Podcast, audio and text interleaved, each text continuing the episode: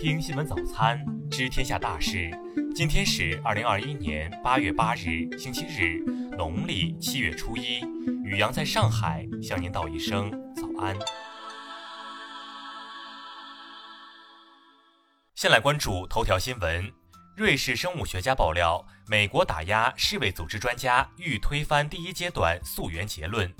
瑞士生物学家威尔逊·爱德华兹近日透露，在过去的六个月里，特别是在第一阶段病毒溯源工作结束之后，世界卫生组织内部人士和一些科研同行抱怨说，只要他们支持第一阶段溯源工作的研究结论，就会受到来自美方以及某些媒体的巨大压力，甚至是恐吓。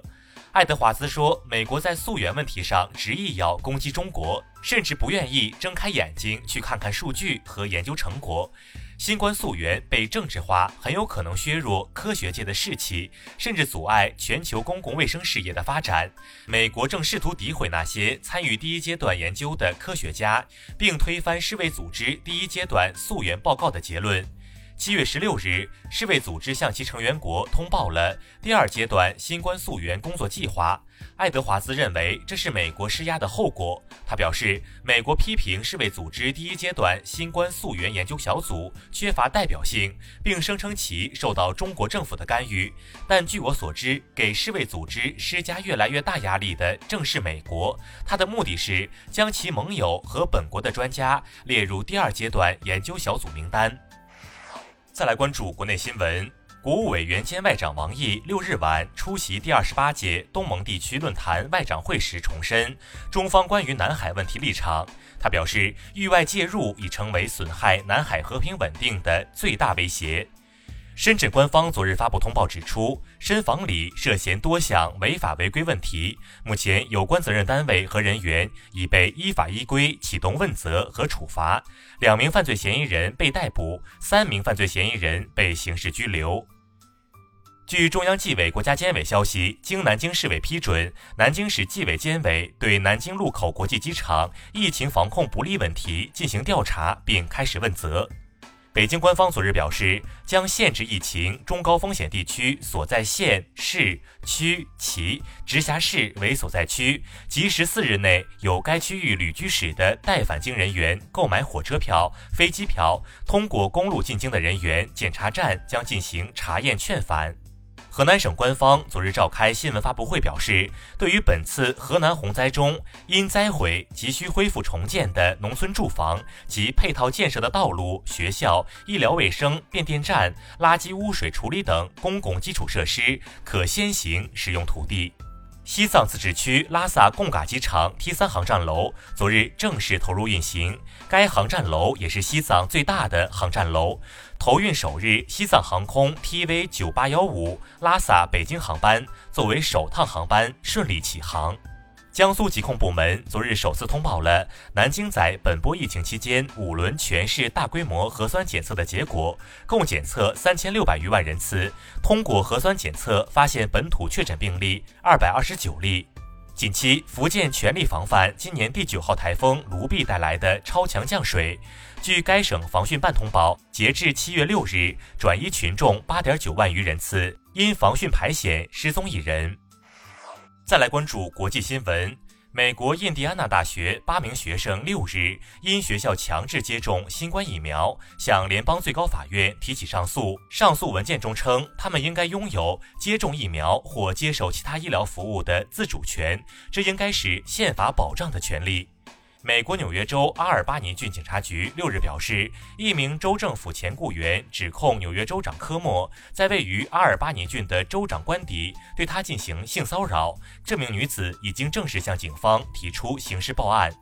阿富汗塔利班七日占领了阿富汗北部省份朱兹詹省首府西比尔干，这是过去两天里塔利班继尼姆鲁兹省首府扎兰季时后占领的第二个省会城市。联合国安理会六日发表主席新闻谈话，强烈谴责七月十四日发生在巴基斯坦开伯尔普什图省的恐怖袭击事件。该袭击造成九名中国人员及三名巴基斯坦人员遇难，多人受伤。黎巴嫩看守政府总理哈桑迪亚卜六日呼吁联合国向以色列施加压力，制止以色列侵犯黎主权的行径。他说，以军战机五日袭击了黎巴嫩领土，必须制止以色列一再侵犯黎巴嫩主权的行径。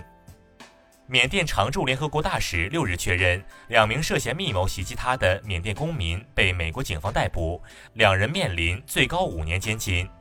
当地时间六日，法国新冠肺炎累计确诊病例超过六百二十五万例。法国官方当天表示，现在正处于第四波疫情的高原期。俄罗斯奥委会主席七日表示，东京奥运期间，俄奥运队参赛队员中无人因兴奋剂违规，这是俄方近年来不断努力的结果。